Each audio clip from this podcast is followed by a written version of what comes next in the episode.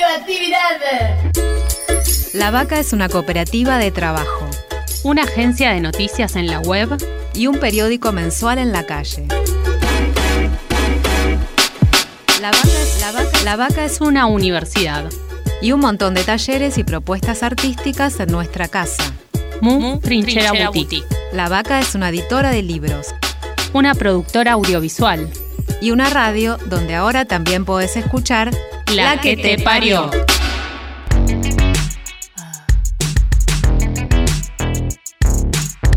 Estamos gestando una nueva dirección, creando futuro. La que te parió. No me digas si te gusto, ni lo que tengo que hacer. Es mi vida, soy mi dueña. No tengo nada que perder.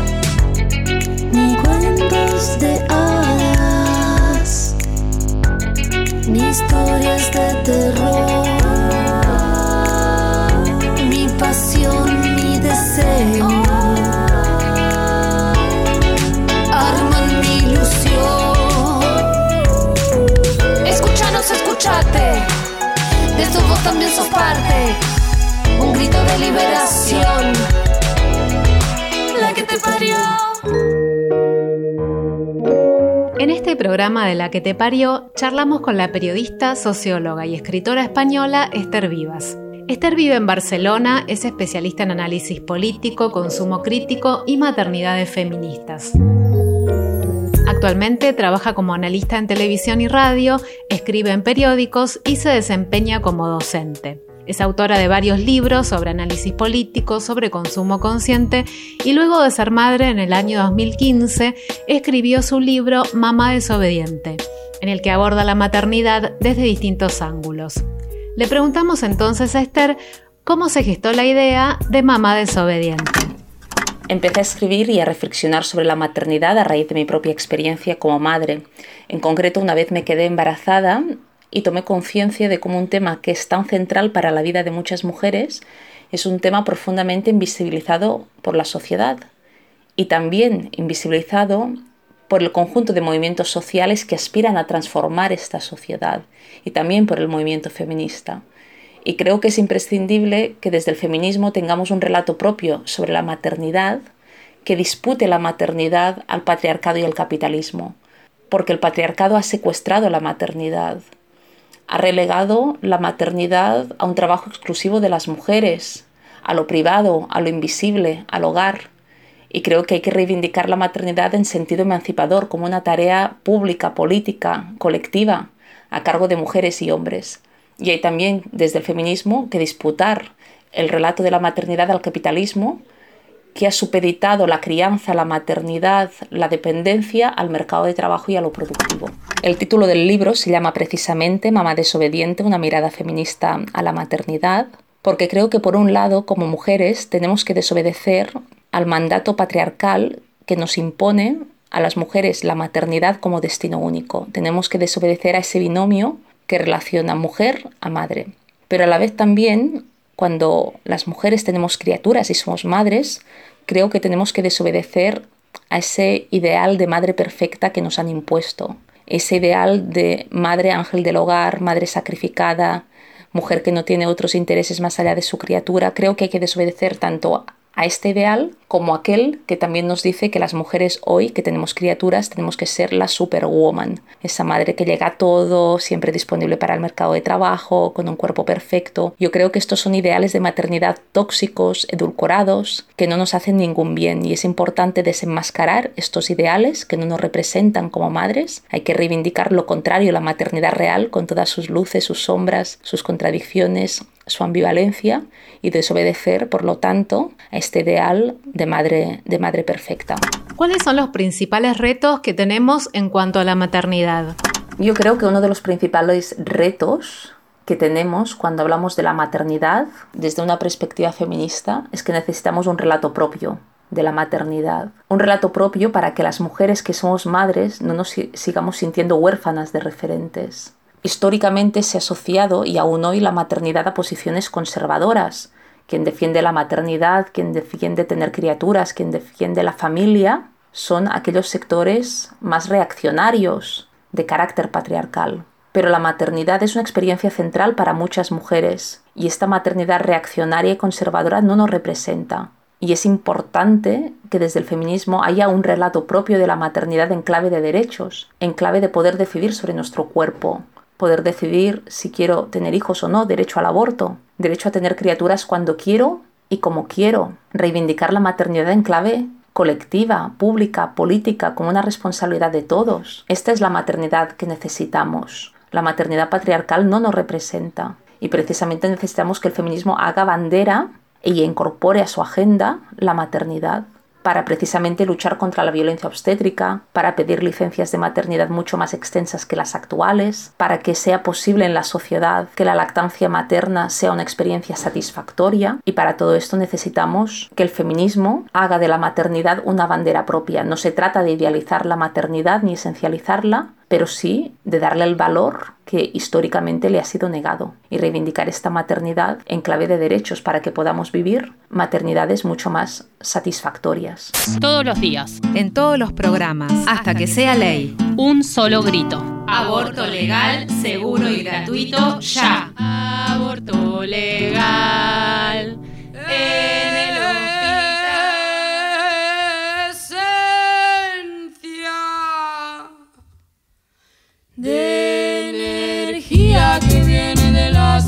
entrañas, de las entrañas.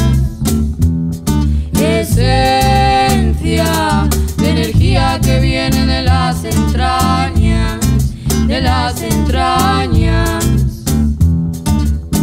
Una fuerza que te impulsa y te frena, una balanza que equilibra y se compensa.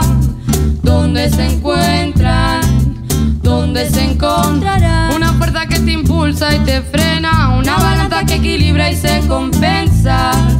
¿Dónde se encuentran? ¿Dónde se encontrarán? Sal, sal, sal, sal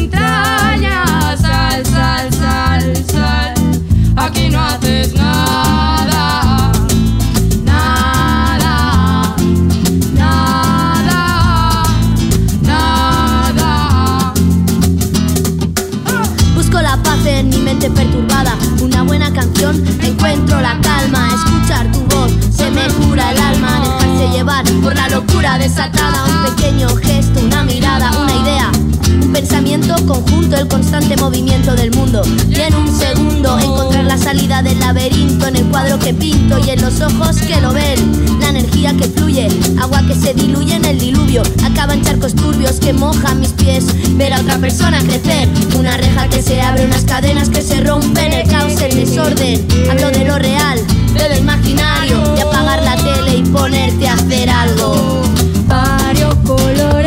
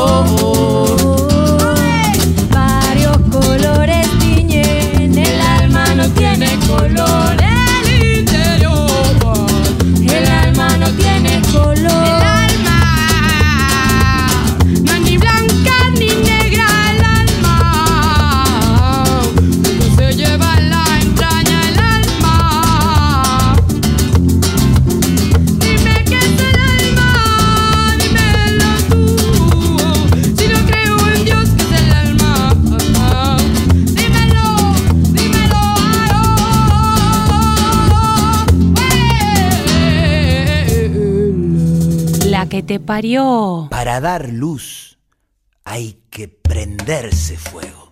En la que te parió nos vamos a dar un lujo. En todos los programas vamos a escuchar un episodio de Crianzas, el micro radial conducido por la artista y poeta Susie Shock y producido por La Vaca, para crecer en la diversidad. A ver, ¿qué nos cuenta nuestra tía Traba? Radioactividad. Esto es Crianzas. Un programita que intenta eso de crecer en toda la diversidad. Dale. Mi nombre es Susy Shock y como dijo mi abuela Rosa la Tucumana, buena vida y poca vergüenza. Dale. Y como dijo mi amiga la Loana Berkins, en un mundo de gusanos capitalistas hay que tener coraje para ser mariposa. Crianzas, crianzas. Una producción de Cooperativa La Vaca para que tus alitas no crezcan más rotas.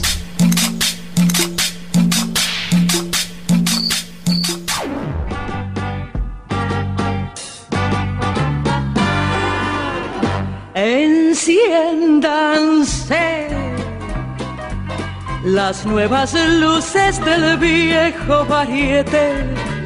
Puede volver el bailarín que imitaba a Fred Astaire.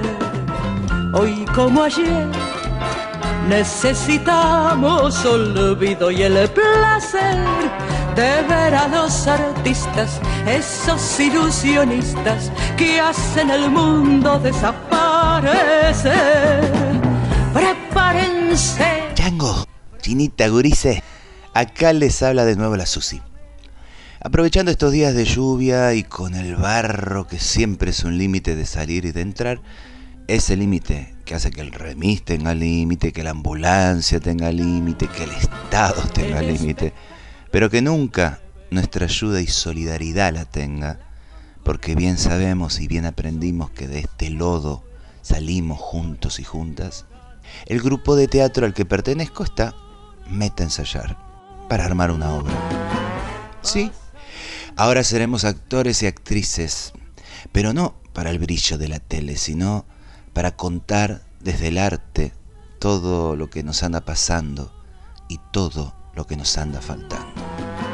Pasaron guerras y revoluciones, perdimos unas cuantas ilusiones, no la del cuento extraordinario que alguien repite desde un escenario.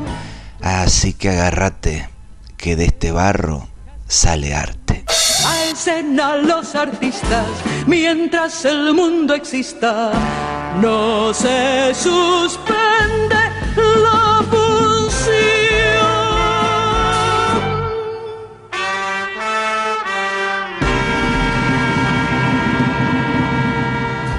Crianzas.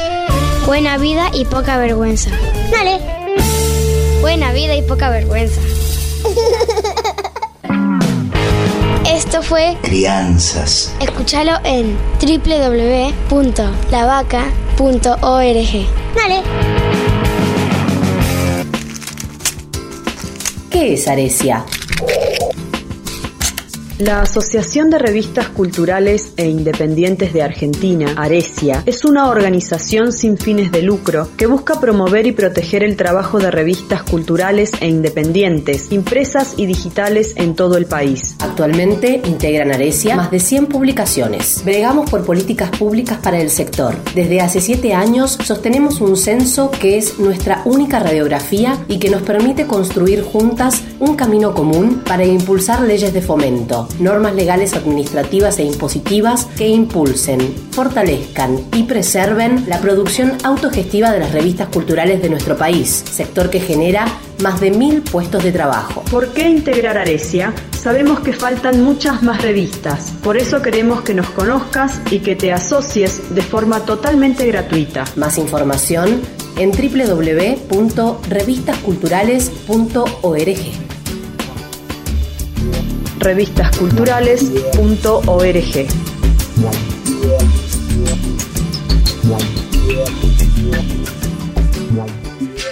Vení, queremos compartir los saberes que estamos cultivando juntos.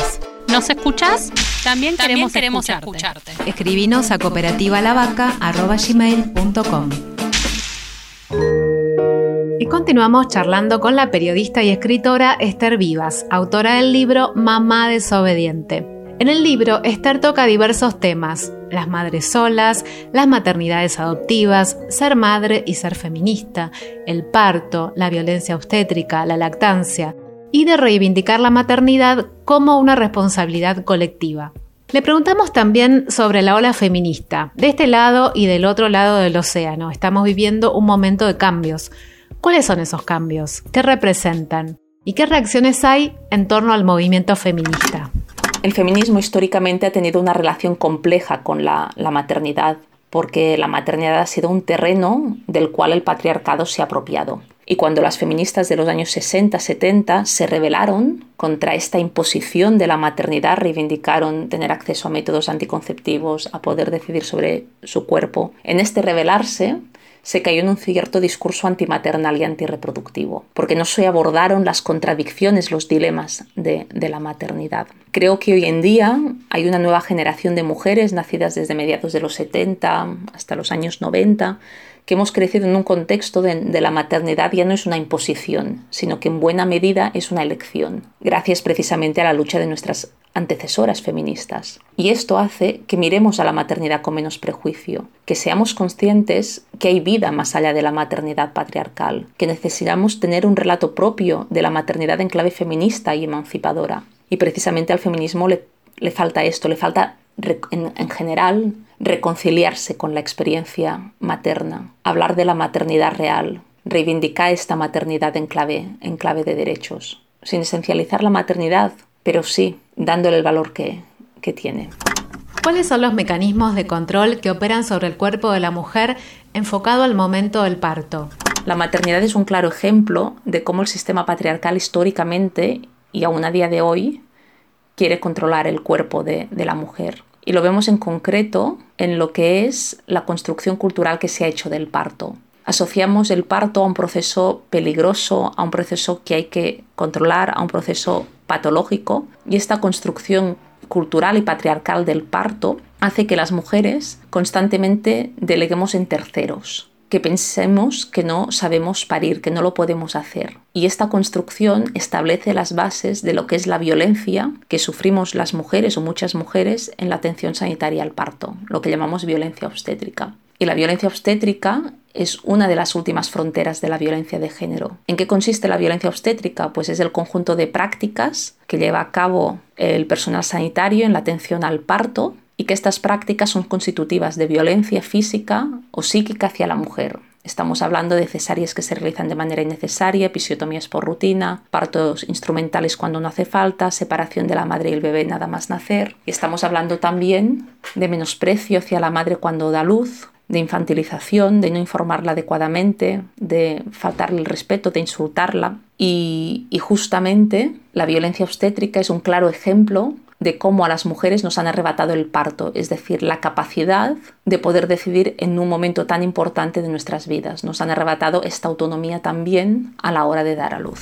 ¿Qué le faltaría al movimiento feminista con respecto al abordaje de la maternidad? El feminismo históricamente ha tenido una relación compleja con la, la maternidad porque la maternidad ha sido un terreno del cual el patriarcado se ha apropiado. Y cuando las feministas de los años 60-70 se rebelaron contra esta imposición de la maternidad, reivindicaron tener acceso a métodos anticonceptivos, a poder decidir sobre su cuerpo, en este rebelarse se cayó en un cierto discurso antimaternal y antirreproductivo, porque no se abordaron las contradicciones, los dilemas de, de, la maternidad. Creo que hoy en día hay una nueva generación de mujeres nacidas desde mediados de los 70 hasta los años 90 que hemos crecido en un contexto de, la maternidad ya no es una imposición, sino que en buena medida es una elección, gracias precisamente a la lucha de nuestras antecesoras feministas. Y esto hace que miremos a la maternidad con menos prejuicio, que seamos conscientes que hay vida más allá de la maternidad patriarcal, que necesitamos tener un relato propio de la maternidad en clave feminista y emancipadora. Y precisamente al feminismo le falta esto, le falta en, general reconciliarse con la experiencia materna, hablar de la maternidad real, reivindicar esta maternidad en clave, en clave de derechos, sin esencializar la maternidad, pero sí dándole el valor que, que tiene. Si no podemos bailar, no es nuestra revolución. Subí el volumen. Así musicaliza la, que, te parió. Ajá. Cuarentena 2020. Mi gente. Sí, sí, desde casa. Yo me quedo. Cuando haya lavado todas las cortinas y todas las fundas del sofá. Cuando hasta mi perro me rehuya porque ya no quiere salir más.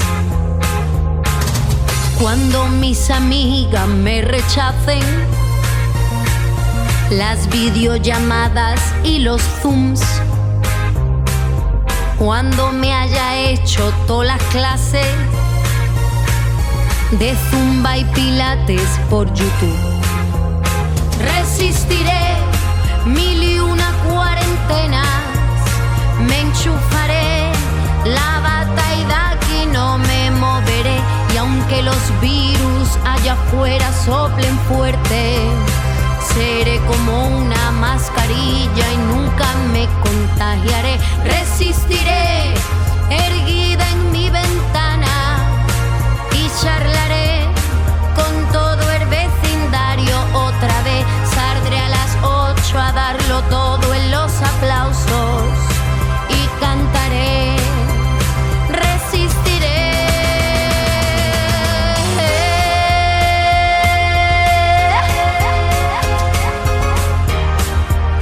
si se me queda chico el pijama?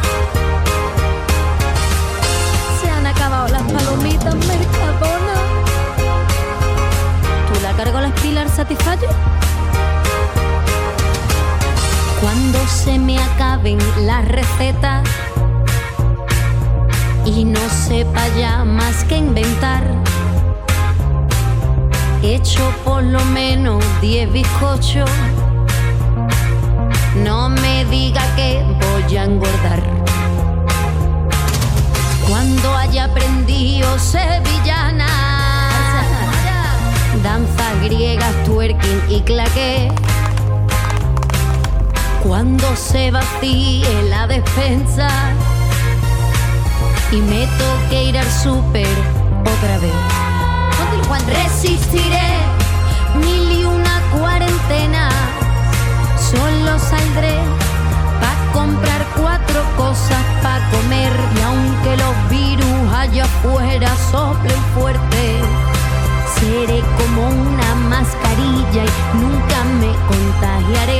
Resistiré erguida en mi ventana y charlaré con todo el vecindario. Y otra vez saldré a las ocho a darlo todo en los aplausos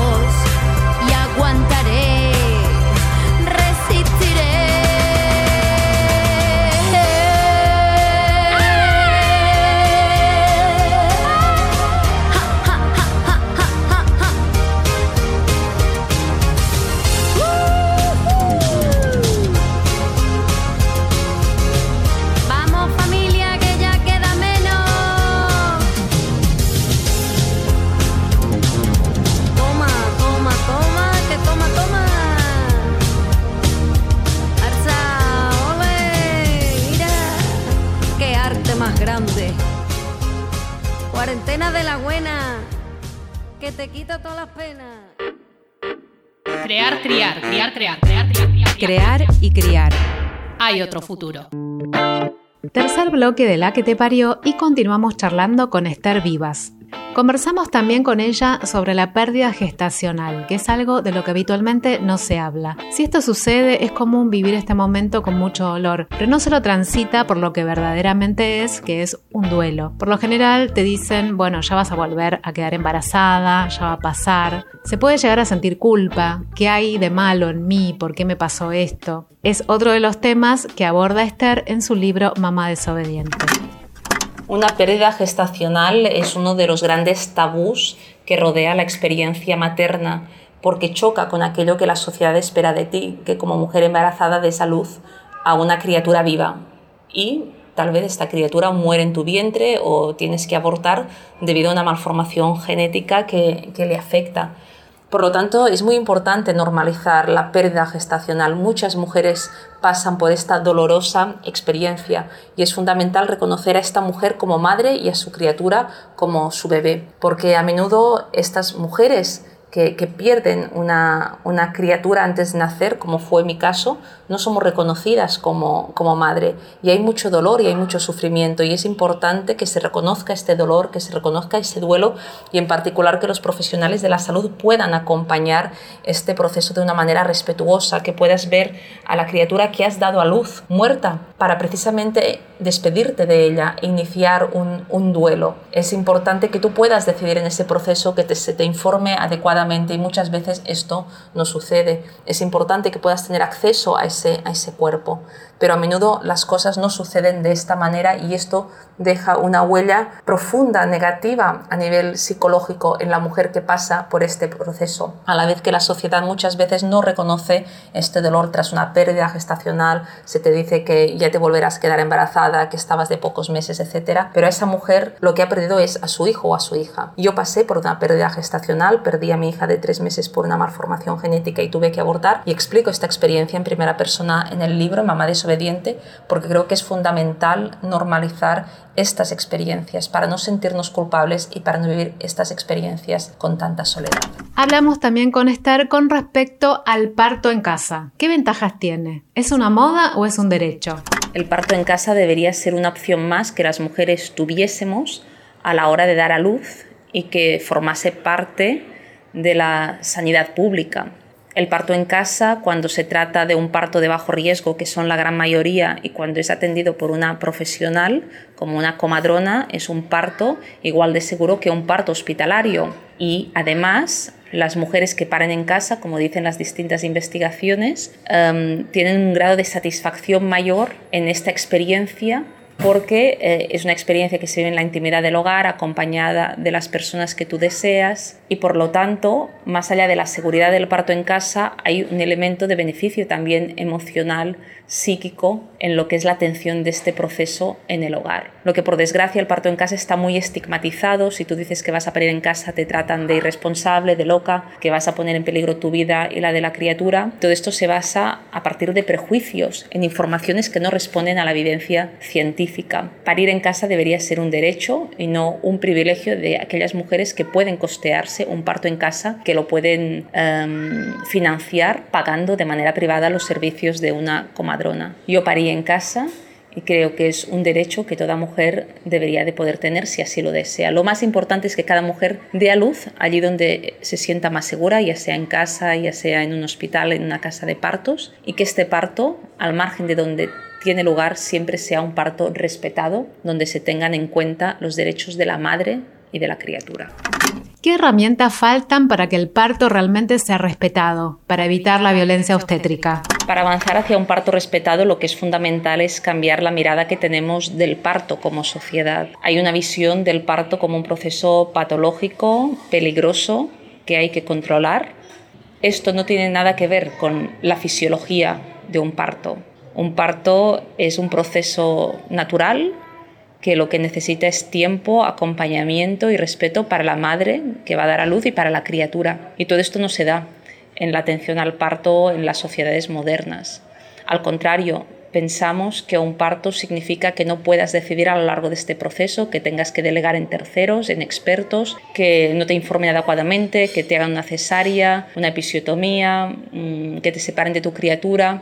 Pensamos que esto es un parto, un parto normal y que además no nos podemos quejar porque tenemos un bebé sano en, nuestros brazos. Pero en realidad estas prácticas que ahora describo son constitutivas de violencia física y psíquica, implican violencia obstétrica. Y la violencia obstétrica, lo afirmo en el libro, considero que es una de las últimas fronteras de la violencia de género porque es una violencia que hemos normalizado, porque consideramos que es normal este tipo de partos cuando estos partos implican violencia hacia mujeres y hacia criaturas. Y para acabar con estas prácticas y con nuestra violencia obstétrica es necesario visibilizarla, reconocerla, establecer alianzas con los profesionales de la salud para acabar con estas malas prácticas y de este modo conseguiremos erradicar la violencia obstétrica. La Vaca es una cooperativa de trabajo, una agencia de noticias en la web y un periódico mensual en la calle. Es una universidad y un montón de talleres y propuestas artísticas en nuestra casa. Mu Trinchera Boutique.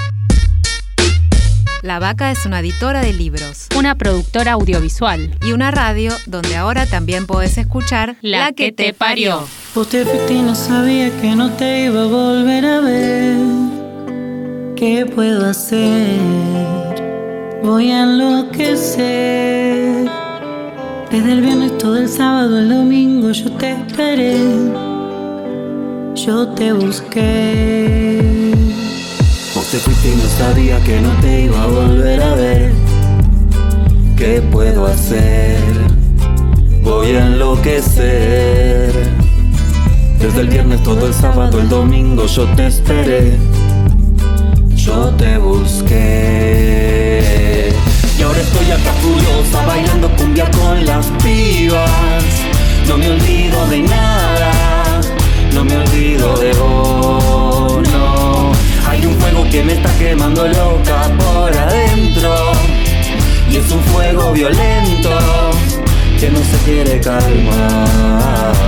No me van a ver llorando por vos.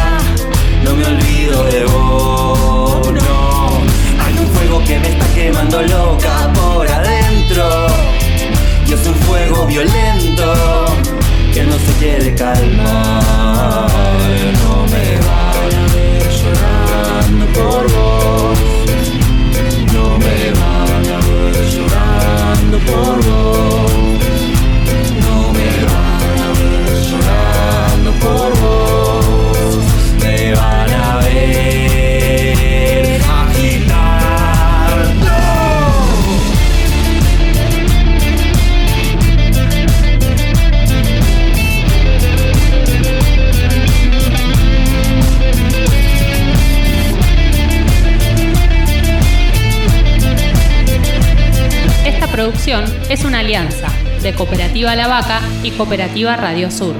Vos te fuiste y no que no te iba a volver a ver.